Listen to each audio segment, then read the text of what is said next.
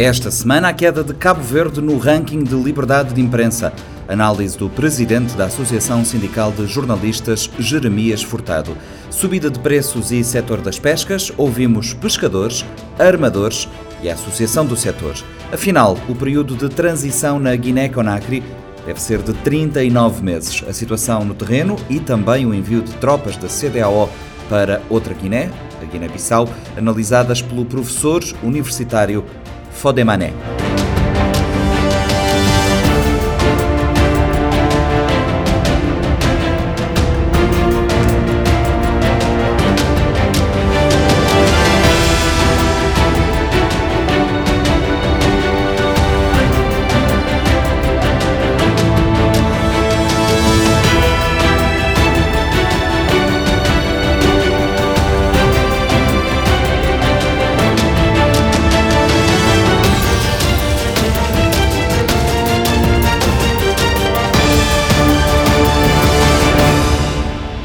Seja bem-vindo ao Panorama 3.0. Cabo Verde caiu nove lugares no ranking de liberdade de imprensa divulgado a 3 de maio, Dia Mundial da Liberdade de Imprensa, e um ranking elaborado anualmente pela Repórteres Sem Fronteiras. Com 75,37 pontos, Cabo Verde desceu do 27º lugar, que tinha alcançado em 2021, para o 36º posto. O presidente da Associação Sindical de Jornalistas diz que a AJOC ficou surpresa não tanto pela descida, mas mais pelo tamanho da queda. Entrevista de Ilson Martins. Foi uma surpresa eh, para Joque, tendo em conta uh, o facto de serem nove uh, lugares em que Cabo Verde caiu. Uh, mas, tendo em conta os últimos acontecimentos, a Joque já estava a prever uma pequena descida, não nesta dimensão. Quando fala dos últimos acontecimentos, o que é que quer dizer? Não, os acontecimentos, eh, como já sabe, é, é o facto de termos jornalistas e órgãos de comunicação social é, que foram responder à justiça é, por terem noticiado sobre um caso que se encontra em segredo de justiça. Uh, quer dizer que uh, a degradação do clima da liberdade de imprensa em Cabo Verde uh, foi por este motivo ou há outras causas? Sim, é, acreditamos que há sim outras causas, há outras causas, Uh, mas uh, esta situação para nós foi a que foi o foi a que mais contribuiu para essa descida. Quando falo em, em outras causas, o próprio relatório do Repórter Sem Fronteiras aponta a questão da autocensura, a, a, a escolha dos dirigentes, dos diretores dos órgãos públicos de comunicação social uh, também a questão financeira, os problemas financeiros uh, dos órgãos privados, uh, na questão do, da escolha dos diretores dos órgãos públicos. devemos também ainda salientar que temos a rádio pública em que o diretor foi escolhido via concurso público, mas entretanto temos na televisão de Cabo Verde um diretor que já está de há mais de dois anos, o que para nós é inconcebível. Uh, achamos que é uma situação que já poderia ter sido resolvida e não entendemos porque que uh, o diretor está lá há mais de dois anos numa situação de missionária. Já sabemos que uma pessoa numa situação de missionária uh, é complicado para, para, para o próprio ambiente laboral e para a própria produção da, da, da, do órgão de comunicação social. Repórteres Sem Fronteira refere, entre outras coisas, a falta de acesso a informações públicas. O acesso às fontes está mais complicado?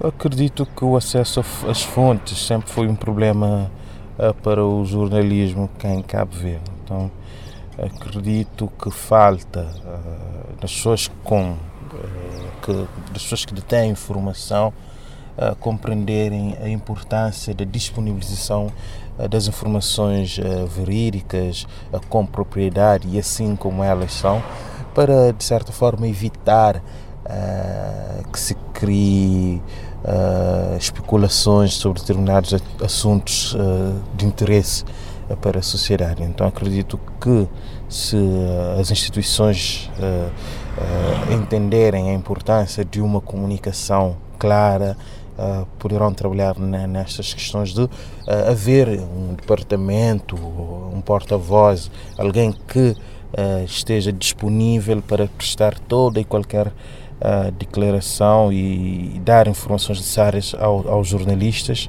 e para que estes, de certa forma, possam fazer o seu trabalho combatendo desta forma as especulações e as próprias fake news. Refere-se também uh, o controlo político dos órgãos públicos. Este é um problema que persiste. Eu não, eu não diria que é um problema que persiste, porque se formos ver uh, desde a, nossa. Uh, desde, desde, desde há muito tempo, né, digamos assim, eu não acredito, eu não acredito que, que, que, que, que, que os jornalistas aceitem a serem pressionados politicamente. Eu não acredito, uh, acho que é uma questão que deve ser melhor clarificada, uh, porque não estou a ver, não estou a ver uh, um, um, jornalista de um órgão público, tanto como privado, aceitar ser pressionado, aceitar ser condicionado pelos políticos no exercício das suas funções. O que existe sim é, são algumas uh, falta de algumas políticas que poderão uh, ajudar o jornalista no exercício de, de, das suas funções. É, é isto. Uh, Repórteres Sem Fronteira também tem referido as dificuldades de financiamento. Parece que temos problemas antigos que nunca são resolvidos. Sim, é isto, porque se formos ver, Uh, é uma questão que há muito tempo se tem debatido, se tem falado. Uh, por exemplo, recentemente, no dia da liberdade de imprensa, o 3 de maio, fez-se um debate uh, na Presidência da República, a ARC organizou com, em parceria com a JOC, mas se formos ver na hora do debate, as pessoas com responsabilidade da matéria já não lá estão. Portanto, o pessoal não, parece que não há um interesse de perceber Uh, o, o, o, as, os constrangimentos uh, dos órgãos privados, uh, de entender o que os jornalistas passam no dia a dia, o que é que os profissionais de comunicação social passam para poderem levar a, a, a, informação ao público, para poder se sustentar e, e por aí vai. e, e uma outra questão que nos preocupa é o facto de haver muita eh, politiza politização uh, destas questões, porque enquanto uh, se está a politizar a liberdade de imprensa, se está a politizar a, a, a comunicação social, uh, como politizar como um, um, tema de debate político, uh, acredito que isto só irá condicionar uh, as resoluções dos problemas. O que eu entendo é que deve-se compreender que de facto há problemas e todos se juntarem em torno deste problema no sentido de resolvê-lo. Mas, Presidente da JOC, o que é que deve ser feito para mudarmos este quadro de degradação da liberdade de imprensa em Cabo Verde? Eh, já, já, já, já tinha dito também aqui, é, é, tem a questão da despolitização, não é? Uh, precisamos, cada um tem que saber fazer a sua parte.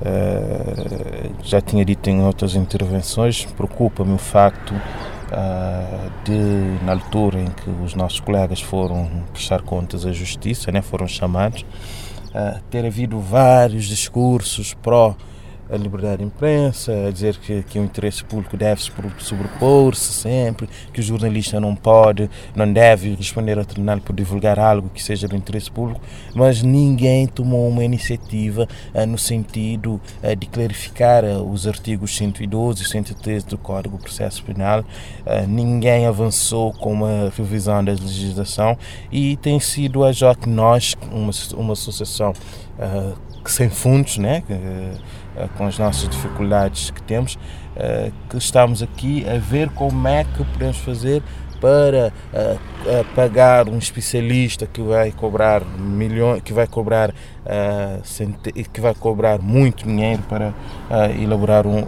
este documento e depois contarmos com, uh, com o bom senso do Sr. Provedor de Justiça e, e levar o, o, documento para a Assembleia Nacional. mas entendemos que poderíamos, poderíamos ser poupado esse esforço, porque afinal já se ouviram muitos discursos para a liberdade de imprensa, muitos discursos a defender a alteração da legislação, mas faltam iniciativas. Uh, a JOC tem reunido com algumas autoridades, nomeadamente uh, o Provedor da Justiça, o Presidente da República. Uh, desses encontros, no que diz respeito à liberdade de imprensa, têm saído resultados? Então, é isto. Já, já falamos, nos encontramos com o Sr. Presidente da República, com com o seu Provedor de Justiça, com uh, o seu Primeiro-Ministro, que está a estar para o adjunto Primeiro-Ministro que tem a, a, a, pasta da comunicação social. Então todos uh, têm esta visão, no sentido de garantir a, a liberdade de imprensa em Cabo Verde. Agora é cada um continuar a fazer a sua parte, no sentido de tornarmos esta liberdade algo pleno e, e sem, e sem ferimentos.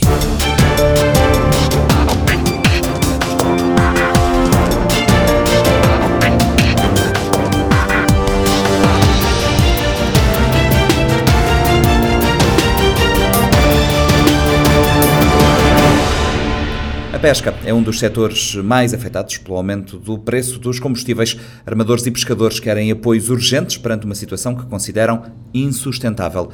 O Fredson Rocha ouviu associações de pescadores que alertam que a classe não consegue suportar a fatura. A posição é unânime. O aumento do preço dos combustíveis veio agravar a atividade e a vida dos pescadores. Em São Pedro, São Vicente, o presidente da Associação dos Pescadores, Luís Andrade, alerta que a subida dos preços dos combustíveis deixa a atividade insustentável numa comunidade pescatória com cerca de 400 pescadores. O líder associativo explica que a pobreza está a aumentar. Não, esse aumento do combustível é, é, é disparar muito, muito, muito, muito demais e ter bem crescente um grande, é, com, com, com, vigilância na, na, nessa comunidade, porque não é que assim combustível já vai para 181 escudos.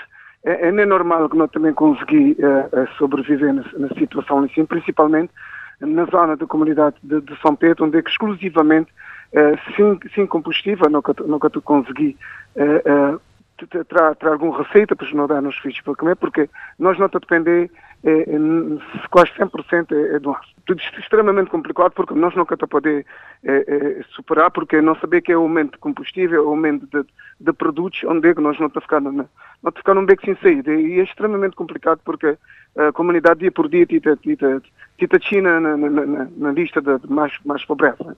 Luís Andrade afirma que a classe não tem como aumentar o preço do pescado para tentar compensar a subida dos combustíveis. O líder associativo fala em abandono por parte da tutela do setor e alerta que, sem a ajuda do governo, muitas embarcações devem suspender a atividade. O governo tem que dar um apoio nesse, nesse domínio, porque senão nunca tem poder. Nunca tem poder nunca tem poder sobreviver, nunca tem poder é, lutar contra, contra esse corrente que é um, um corrente tão forte. É, é, a primeira vez que tem uma subida de, de, de quase 200 escudos que a gente, que a gente pôr, porque é quase 200 escudos de, de, um litro de combustível, onde é que a grinhancia não saber que recurso um bocadinho descoce a usar no costeiro, não tem que partir mais longe, quer dizer, é, é, é, é extremamente complicado e numa situação de delícia onde não, não sei de uma pandemia, já não está no, num pleno guerra dentro da Europa, é, a situação é, é extremamente complicada. Se tiver, se tiver uma ajuda do governo, muitas embarcações também, também ficar na praia, porque a boca também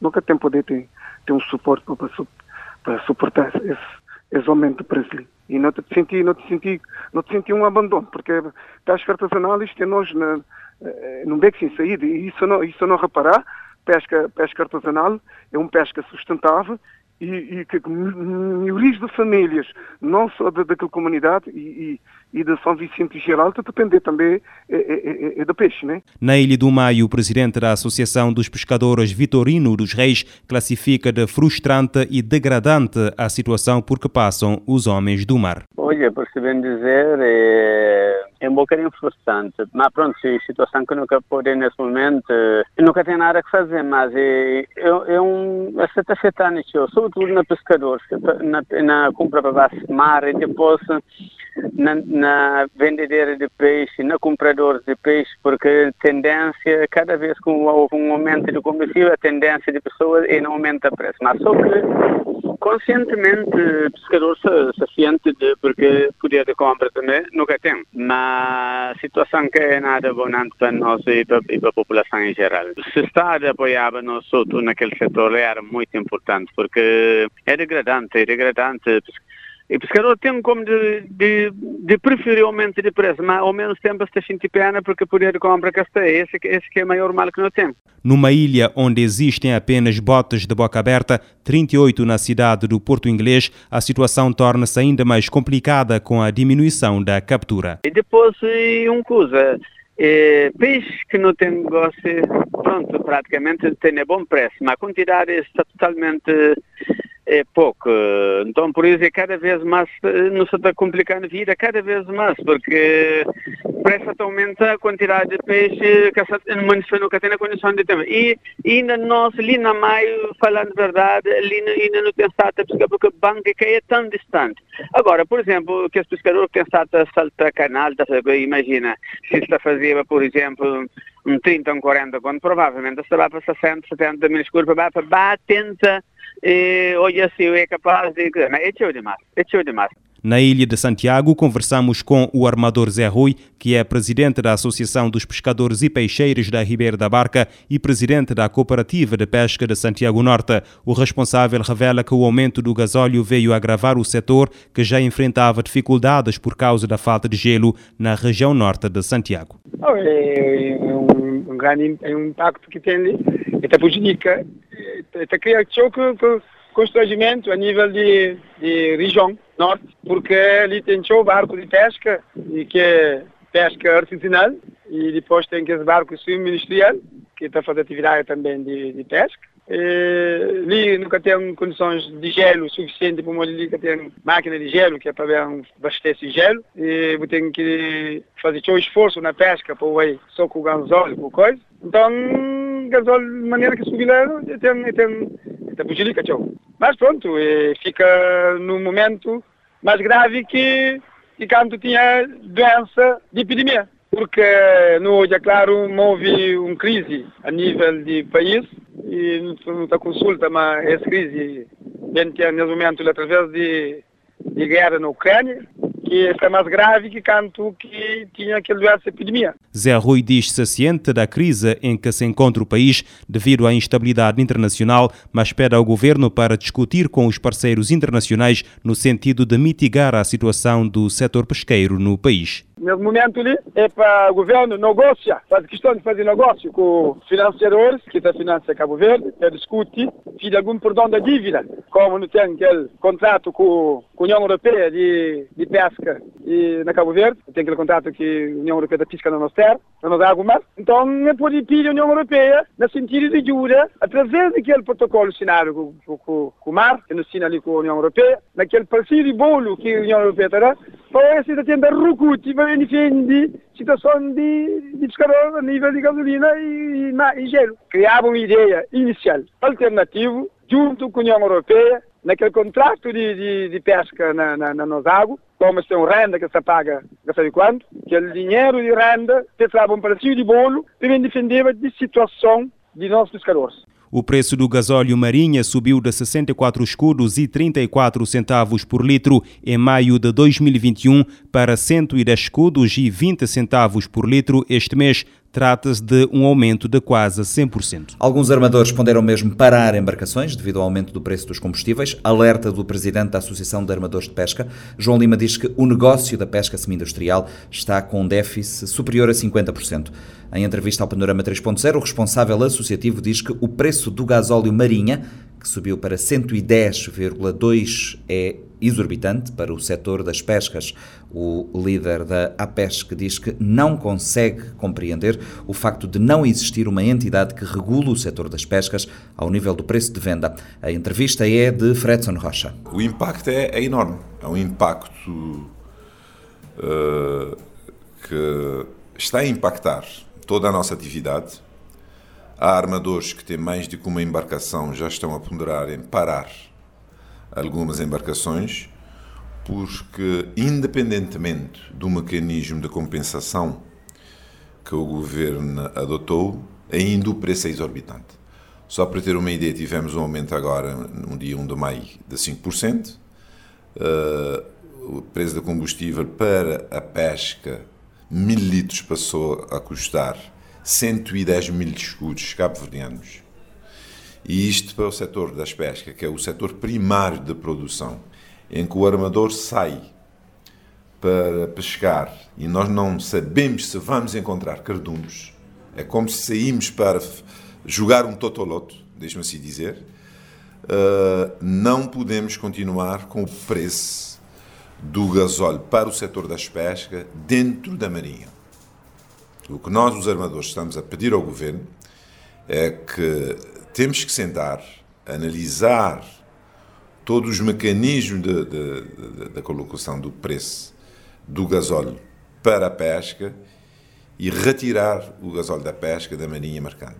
Porque o navio da carga que sai de um porto já tem todos os custos da viagem calculado. Depois sabe o que, é que vai aplicar dos preços por metro cúbico ou por tonelada da carga transportada. Enquanto no setor das pescas estamos numa situação difícil, porque estamos aqui a, a, a pagar o aumento do preço do gasóleo, que é internacional, nós entendemos eh, em parte, mas também temos outro problema que não estamos a conseguir compensar o nosso déficit com o preço do pescado para as conserveiras. Só para ter uma ideia, estamos a pagar neste momento 110.200 escudos por mil litros de gasóleo. E depois vendemos as conserveiras do país mil quilos de melvas, que é o nosso foco, que é o nosso maior uh, matéria-prima a nível de captura para as uh, conserveiras, a 67 escudos quilo. Está a ver a diferença. O preço manteve-se, certo? O, o preço manteve-se e nós não estamos a conseguir negociar com essas conserveiras para aumentar o preço. E, no, e, e o armador fica sempre descalço em, em todos esses processos, porque nós não temos uma entidade competente que devia regular o setor das pescas a nível do preço de venda. Isto é um dos problemas que a armação tem neste momento. E são várias chamadas de atenção que nós temos feito aos sucessivos governos e estamos a pedir que uh, entre alguma agência reguladora na atividade pesqueira para regulamentar isto. Porque uh, há muitos que dizem o mercado é livre. Mas como é que o mercado é livre se, se, se a pesca, se, se os armadores nacionais não conseguem ditar o preço? Quase que os armadores nacionais é convidado por uma reunião para ser informados dos preços que as conserveiras vão pagar à armação nacional. E isto tem que acabar neste país. Se há regulamentação em tudo, e principalmente há regulamentação para o preço do, do, combustível, em que o nosso maior uh, fatura que nós pagamos anualmente é combustível e gelo, nós temos aqui um problema. É por isso que a Armação Nacional está sempre a pedir ao governo para apoiar em algumas coisas, porque o nosso negócio está com um déficit de mais de 50% eh, feito as contas a nível de prejuízo entre o que é captura e venda eh, e lubrificantes. Essa regulação seria feita por quem? Qual agência? Eu acho que o governo devia trabalhar uma entidade que dependesse exclusivamente do Ministério do Mar e da Direção-Geral das Pescas. Ou seja, criar uma nova entidade. Uma nova entidade que regulamentasse o setor das pescas. Em tudo. Porque não se pode estar aqui a falar de regulamentação do setor das pescas quando não se consegue regulamentar o preço do pescado. Nós não temos lotes em Cabo Verde para regulamentar o preço. O preço devia ser regulamentado nas lotes. Só agora que estamos a tentar implementar a primeira lota do país, que é no Porto da Praia. Em São Vicente estamos a pressionar o governo que a lota de São Vicente tem que arrancar. E devemos legislar sobre as lotas, de modo a legislar também sobre o preço do pescado no país. Só assim que as coisas vão resolver. Agora, não podemos estar aqui a, a, a, a receber eh, todo o encargo eh, do preço do, do, do combustível, embora o governo está, está a mitigar, mas para nós ainda é muito caro. Aqui deu um exemplo de 110 mil escudos, né, uh, que dá para comprar uh, mil litros de gasóleo. O que é que dá para fazer com essa quantidade agora, comparativamente, por exemplo, uh, ao que tínhamos antes da, da guerra na Ucrânia, com este aumento exponencial dos preços dos combustíveis? O que dá para fazer é que, com, com um valor exorbitante do preço do gasóleo para a pesca, o armador não consegue sair para os bancos de pesca que ficam mais longe da ilha de São Vicente ou de Santiago. Só para ter uma ideia, os colegas armadores que andam a pescar na zona de Boa Vista e no Sal para transportar o pescado para São Vicente para fornecer esta conserveira aqui, estão no, no mundo da amargura, porque são várias horas de viagem e, e, depois você vai à Ilha de Boa Vista pescar, trazer 10 ou 8 ou 5 toneladas para vender por preço que eu acabo de referir, automaticamente o armador está com um déficit de, de exploração da sua embarcação enorme. E isto não é negócio. E, e, e para rematar, é, é, os problemas que nós digamos em Cabo Verde é que às vezes nós não preparamos o país para esses choques externos. Tivemos a, a, pandemia, agora a guerra na Ucrânia. Nós não preparamos devidamente o nosso setor das pescas para esses problemas. Eu estou a referir concretamente ao quê? A abertura do complexo de pesca da Ilha do Sal. O João Lima e a Pesca e os Armadores, há mais de cinco anos, estamos a bater na mesma tecla. Um complexo em que o Estado de Cabo Verde tem uma parceria público-privado e ninguém consegue responder aos armadores nacionais porquê que o complexo da Ilha do Sal está lá não se abre este complexo, não termina as obras para mitigar uh, essa situação. Porque se o complexo da pesca da Ilha do Sal estivesse a operar, neste momento não teríamos graves problemas com a armação nacional. Porque os maiores bancos de pesca do país estão naquela zona, que é a Nova Holanda, que é uh, uh, o João Valente na Ilha do Meio, e a zona de sul de Brava, que é entre os cardumes de Tunides. Agora, alguém tem que explicar à Armação Nacional e o país Porquê que o complexo de pesca da Ilha do Sal não está a funcionar, quando todos nós sabemos que no, na convenção de estabelecimento está lá claro, como água transparente, que a responsabilidade de, de, de, quem de direito devia abrir este complexo. Uh, João Lima, essas questões sobre o preço do, do gasóleo para, para a pesca e também sobre uma agência que regula essa questão do preço de, do pescado e mais essa questão que referiu aqui sobre o complexo de pesca na Ilha do Sal já foram levadas a, ao Ministro do Mar? Já levamos todas essas questões ao ministro, o ex-ministro. Quando, quando, foi a última vez? Ao ministro atual, em conversas, em conversas que nós temos tido com o senhor ministro, uh, informamos de, do processo da Ilha do Sal e ele foi claro que vai pagar com o dossiê e, e analisar junto com a empresa privada que que, que, é dono do espaço e que tem uma parceria com, com o Estado de Cabo Verde, para o quanto antes analisar o processo e, e resolver esta situação. Porque uh, se o complexo de sal estiver a funcionar, uh, o custo do gasóleo será reduzido para a exploração dos armadores nacionais. Porque nós pescamos na Boa Vista e naquela enseada da Ilha do Sal, entregamos no, no, no, no Complexo do Sal e, e, a empresa agora faz o transporte do pescado para São Vicente. Este era o acordo que está na, na Convenção de Estabelecimento. O navio que está nesta baía há mais de, de, de dois anos ancorados que devia estar a transportar peixe da Ilha do Sal para São Vicente. E sobre a questão da criação de, de, uma agência que regula o setor e também essa questão do combustível, o que, que, que feedback tem tido de, por parte da tutela? Ainda não tivemos feedback porque fizemos uma abordagem, eh, eu podia dizer, informal. Estivemos a trocar a ideia com o ministro e ele nos pediu que devemos colocar eh, as nossas ideias agora no papel. Vamos fazer aqui hoje uma nota uh, ao senhor ministro porque vamos pedir ajuda tanto do Ministério do Mar, do ministro eh, das finanças, que devemos criar aqui uma equipa e analisar todo este processo que estamos a pedir de deslocar o preço do gasóleo da marinha mercante, porque eu acho que temos de ter o preço de gasóleo para a pesca, não pode continuar nesta situação. Senhor Presidente da Pesca, já tive a oportunidade de conversar com uh, pescadores, não é, da pesca artesanal, uh, e a situação é dramática. A situação é dramática para todos nós. Imagina nós que temos navios de 25, uh, 14 metros. Um navio para sair a partir de hoje para o mar tem que levar 2 a 3 toneladas de gasóleo.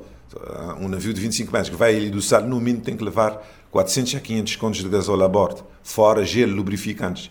E, e, e, se não pescar, vejo o déficit que o armador vai ter. E imagina agora um bote de, de, de, de boca aberta com um motor que anda a gasolina, o preço para eles também é muito complicado, mas uh, nós entendemos e percebemos que a situação é grave, não há outra expressão para usar.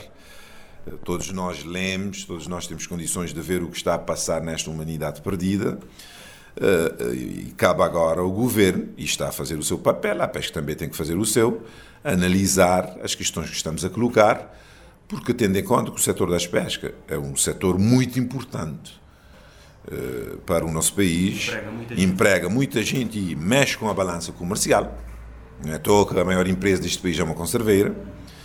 Uh, eu vejo aqui o governo tem que sentar com os atores, com as associações e chegarmos uh, num ponto aqui de convergência para ver onde pode haver mais mitigações. Eu tenho perguntado e falado muito com as pessoas que estão na área da aplicação dos preços do combustível em Cabo Verde, mas às vezes me parece que há muito secretismo nesta contabilidade de, de, dos combustíveis em Cabo Verde. Eh, eu gostaria de, de que o governo, a ARM, viesse mais, que saíssem do escritório eh, com conferências, explicassem ao, ao, povo de Cabo Verde, ao consumidor final, como é que o mecanismo de preço de combustível é feito em Cabo Verde, como é que se aplica às taxas aduaneiras, onde é que pagamos mais, onde é que pagamos menos, porque fica aqui uh, no ar um, uma desconfiança de, do cidadão comum perante a arma. E eles devem fazer isso porque o país não produz uh, energias uh, renováveis com capacidade que podia satisfazer a, a, armação nacional, a nível pelo menos da produção de, de gelo com energias renováveis. Uh, ainda temos muito tempo para preparar o país para esse salto, mas antes de chegar nesse, nesse patamar, devíamos sentar e ver de facto todo esse processo, porque eu, na minha forma e modesta de ver as coisas, se temos eh, esse problema, mas sim, mas não, de aplicação do preço de, combustível em Cabo Verde, porque é que o país não aumenta a capacidade de estoque? Isto é uma questão que eu estou a colocar. Eh, eu sou leigo nesta matéria, mas gostaria de aprender muito mais, perceber. As duas petrolíferas, por exemplo, devem dar conferência, ir à rua, explicar às pessoas, para perceber. Porque eh, já é 40 e tal anos de independência, vivemos sempre nessa amargura de quando há choques externos, temos esse problema e o país não, não está a desenvolver nessa situação. Estamos é a sobreviver. Uh, será que o país devia preparar uh, com uma boa capacidade de armazenagem de, de, de, de gasóleo, de, gás butano, de todo o sistema, toda a cadeia de valores que, que, que, que implica a importação dos combustíveis para Cabo Verde. Eu deixaria este repto à ARM, ao Sr. Ministro das Finanças, a toda a equipa governamental, ao Sr. Primeiro-Ministro, eh, que devemos sentar e, e, analisar tudo isto. E as Nações Unidas celebraram a 2 deste mês o Dia Mundial do Atum, com um alerta para a necessidade da conservação da espécie, que tem sido um dos principais ativos de sobrepesca. Em Cabo Verde, a Associação de Armadores diz que a situação é grave a nível de captura, em causa os grandes cercadores com redes industriais que atuam na zona sul da Ilha Brava, onde passa o maior corredor de atum em Cabo Verde impedido o atum e o gaiate de entrar dentro da zona de pesca da Armação Nacional. O líder eh, da APESC, João Lima, defende a necessidade de repensar o acordo de pesca com embarcações internacionais no sentido de delimitar corredores em que nenhum navio internacional pode pescar. Na mesma entrevista, João Lima questiona o facto do país não ter iniciado o processo de colocação de observadores de bordo nas embarcações estrangeiras que pescam em águas nacionais. Em Cabo Verde, a nível de atum, estamos mal, estamos mal, a nível de capturas. E a sua pergunta vem em boa hora. Estamos muito mal porque nós temos um déficit aqui nos nossos, eh, nas nossas embarcações porque temos um problema grave de uísque. Estamos muito expectando que a Fazenda de Camarão aqui no Calhau eh, inicie o processo de produção de disco para vender a armação nacional para podermos eh, não competir, porque as nossas embarcações não têm capacidade para competir com os navios europeus que operam na nossa ZE, e não só, mas podemos fazer muito mais se tivermos eh, isco vive aqui em Cabo Verde, porque um dos problemas para capturar o atum é o isco vive. Mas também eu chamaria a atenção, e a ONU está sempre a chamar a atenção, as nações, e Cabo Verde deve pegar com as recomendações das Nações Unidas, é que se vamos perder no, em 2023 a derrogação, nós vamos exigir que Cabo Verde também vai renegociar todo o processo das licenças de pesca que estamos a negociar com algumas eh, entidades internacionais. Porque a Armação Nacional está no mundo da amargura a nível de captura dos túnidos. Porque está, temos uma desvantagem enorme com os outros operadores que estão a operar na nossa zé. o atum e o gaiade não estão a entrar dentro da zona de pesca da Armação Nacional porque a tecnologia de pesca que é colocada nas águas internacionais, que Cabo Verde faz parte, e dentro das nossas 18 milhas, é de bradar aos céus. Só para ter uma ideia, o maior corredor de, de, entrada da tua em Cabo Verde é Sul de Brava. E é só acompanhar os grandes cercadores de mil toneladas com esses redes industriais que colocam naquela zona, estamos numa situação difícil. E há mais de 10 anos que eu estou a chamar a atenção do país repensar esse acordo, negociar, porque nós temos que ter corredores que nenhum navio internacional pode pescar. E o país é soberano, pode fazer isso. E já temos o sinal. E, e, a União Europeia já deu o sinal que o país tem que organizar nessa matéria. E, e estamos a, aqui para trabalhar e temos uh, chamado a atenção às autoridades. O Ministro do Mar tem ouvido a pesca, toda a minha equipa, e, e estamos uh, prontos para analisar todos os processos. Porque nós não podemos continuar a, a falar da pesca sustentável quando as Nações Unidas está sistematicamente a dizer, e todos nós sabemos, que a capacidade da pesca do atum está a diminuir no Atlântico. E isto é muito grave e o país não está a preparar. Nós temos que salvaguardar alguma coisa para a armação nacional e para os nossos filhos e netos vindouros. A, a questão de, da colocação de, de observadores de bordo, exatamente, das embarcações estrangeiras é uma questão que ainda não saiu do papel. Olha, eu já tenho até às vezes alguma vergonha em falar disto. Porque iniciei este processo em 2015, a PESC fez proposta que as pessoas trilhadas em Cabo Verde para ser observadores de bordos são os fuzileiros, que são homens trilhados, formados para o mar. Temos centenas de fuzileiros nas ruas de Cabo Verde sem um dia de trabalho e nós não apanhamos essa gente para fazer um upgrade e colocar observadores de bordos nessas embarcações. Não sei porquê, mas eu já não entendo essa política referente a observadores de bordos. A pesca já fez tudo o que é propostas.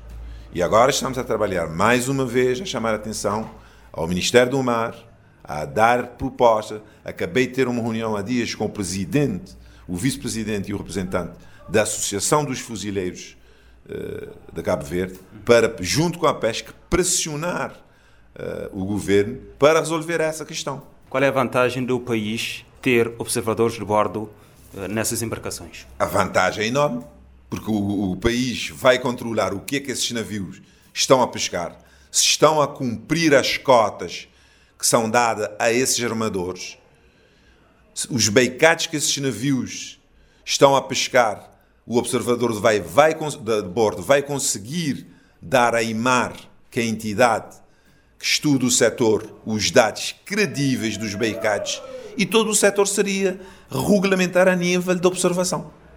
E é isto que o país tem falhado sistematicamente e que às vezes o presidente da pesca tem que ser um pouco crítico e que estão a dilapidar a, a nossa Zé. E ninguém nos uh, consegue responder porquê que entre governo, sem governo neste país, não se consegue formar 20 ou 30 observadores de bordo para colocar nessas embarcações. E o mais gritante em todo este processo é que no acordo de pesca que temos com a União Europeia, a rubrica está lá clarinho, que o país deve colocar observadores de bordo nas embarcações da União Europeia. O, o Cabo Verde é que não está a cumprir e nunca cumpriu com esta uh, decisão que está no contrato. Não, eu não percebo como Caverniano e como Zé da Pesca, já não tem nem idade nem tempo para tentar perceber porque que o país não resolve esta situação. E depois andamos aqui a falar que Cabo Verde é 99% de mar, o país tem que voltar para, para, a economia marítima, porque aqui é que está a nossa riqueza. E todos nós sabemos que é, mas não fazemos as coisas mais básicas, que é controlar o que estão a pescar nas nossas águas.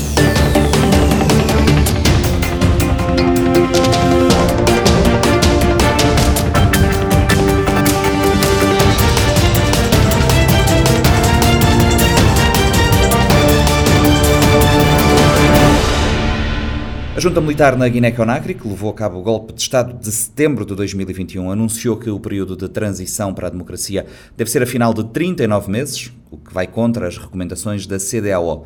Para o professor universitário Fodemané, a organização tem falta de legitimidade para impor condições à Guiné-Conakry. Não acho desobediência, porque fala-se da obediência ou da desobediência quando há um dever de obediência. E esse dever de obediência implica que a pessoa tenha alguma legitimidade para poder exercer este poder sobre o outro e para que é a pessoa que está com este dever de obediência, esteja em condições de poder obedecer. O que estamos a ver é que a junta militar viu uma determinada falta de legitimidade moral da CDAO para poder intervir devido à sua incoerência, aos desvios dos seus próprios princípios que tem feito. Então achou que nós vamos assumir inteiramente o nosso destino, elaborar o nosso plano de transição e reorganizar o nosso Estado. Não obedecer à CDAO, porque a CDAO não mostrou ser uma organização, pelo menos nesses últimos tempos. Uma organização com princípio, com caráter, com dignidade. Primeiro, porque havia um princípio da governação, pedia alteração de Constituição nos últimos mandatos e a adoção do princípio do terceiro mandato. E foi a própria CDL a vir a reconhecer presidentes que têm feito este tipo de violações daquele protocolo, daquele princípio. E, e esses presidentes assumiram a direção da organização. Adotou o princípio de zero tolerância zero ao golpe de Estado. O que é que aconteceu? A CDL começou a considerar há golpes bons, golpes maus. Por exemplo, em 2012, aqui na Guiné-Bissau, houve um golpe de Estado, em pleno período eleitoral, e CDL veio impôs um governo, impôs uma força militar para adotar. Isso também aconteceu em relação aos outros países. Vimos o que aconteceu em Gâmbia, o que aconteceu no Níger. Portanto, a incoerência da CDAO tirou-lhe alguma legitimidade. Na sua opinião, como é que a CDAO se tem posicionado face ao que se passou na Guiné-Conakry, mas também noutros países, incluindo na Guiné-Bissau? O deposto presidente presidente Alfa Conde tinha alterado a Constituição no segundo mandato e foi ao terceiro mandato. A organização reconheceu isso.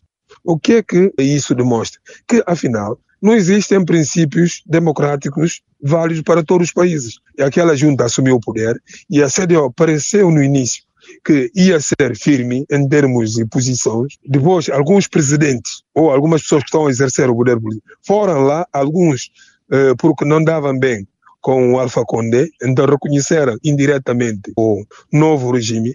Então, é que a CDAO teve a oportunidade de, eh, ou a legitimidade para poder falar de desrespeitar, desobediência e tudo. Se a própria estrutura da organização não está a obedecer. Isso aconteceu no Mali, não se fez, a CDAO foi impotente.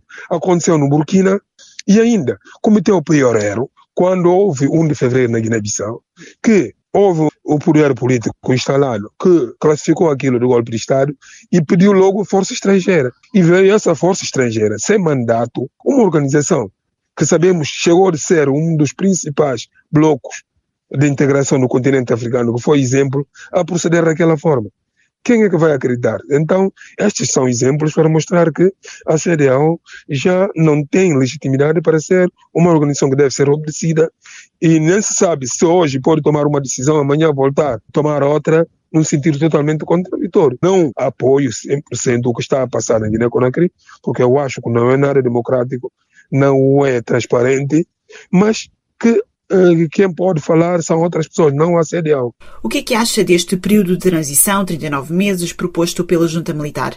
Primeiro, não se sabe a partir quando é que esses 39 meses vão começar a contar. Se é a partir de 5 de setembro, quando eles tomaram posse, ou se vão fixar uma data formal para que comece a contar essa transição. Depois também, não existe um roteiro previamente estabelecido que justifica que vão culminar com uma verdadeira transição para um regime verdadeiramente democrático. Por isso, é um, um período fixado aleatoriamente para que os militares estejam mais tranquilos no poder, que tenham alguma legitimidade, entre aspas, para poderem ser donos absolutos daquilo e depois, quando terminaram os 39 meses, vão organizar eleição de forma em que não vão perder influência no poder instalado e até justificar próximas intervenções como aconteceu no Mali. Deu-se a mesma junta militar dar golpe duas vezes em menos de um ano, justificar que os civis não estão a conduzir o processo como deve ser, porque eh, quando temos civis no poder, existe oposição, existem manifestações e eles não veem aquilo como o exercício normal do poder. O que se mostra nesses 39 meses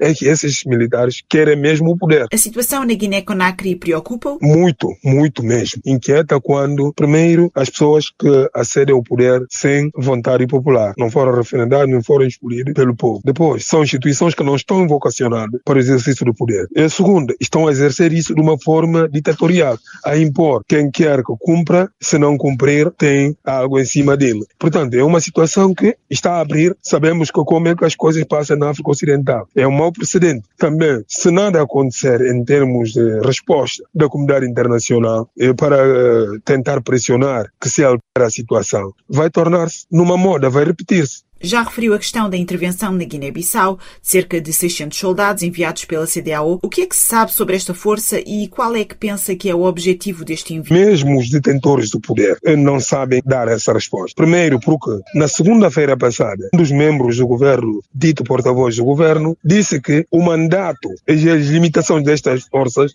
vão ser definidas numa reunião a ser realizada neste mês de maio em Gana, em Accra. Aí é que os chefes de Estado-Maior dos países membros vão definir o mandato. Já há força a atuar no país, já foram selecionados. Ninguém sabe quem é que financia, qual é o mandato desta força, qual é a duração. Depois é que se vai definir o mandato. Então, isso é algo racional. Só acontece nos casos da Guiné-Bissau. Esta, primeiro, é a falta de respeito para o povo da Guiné-Bissau. Já tomou o país, ocupou, inclusive ocupou de forma diferente, porque as forças da CDL, tanto em, em 98 a chamada ECOMOG e a ECOMIB, era uma força diferente das forças nacionais. Instalava em lugares diferentes. Era uma espécie de força de interposição e protegiam todas as pessoas, principalmente das instituições. Tanto os principais dirigentes políticos, as populações quando quisessem manifestar, fazer alguma coisa. Mas esta veio precisamente instalar nos quartéis das nossas Forças Armadas, com seus armamentos, vão ser protetores dos detentores de poder e as instituições como a Assembleia ou os outros dirigentes da oposição, os órgãos de comunicação social, os dirigentes das organizações da sociedade civil, portanto, não serão protegidos. Isso significa que está a garantir uh, a continuação daqueles raptos, dos espancamentos, de ameaças e tudo. Da forma humilhante como as forças CDL têm saído, para voltar desta forma, quem é que vai respeitar. Simplesmente com medo, porque não temos arma, não temos outras forças, não vamos reagir contra.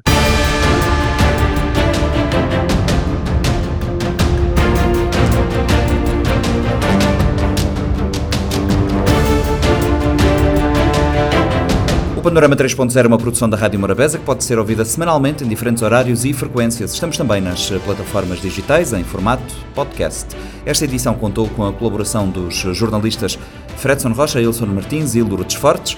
Eu sou o Nuno Andrade Ferreira. Até para a semana, no Panorama 3.0, o seu programa semanal de grande informação.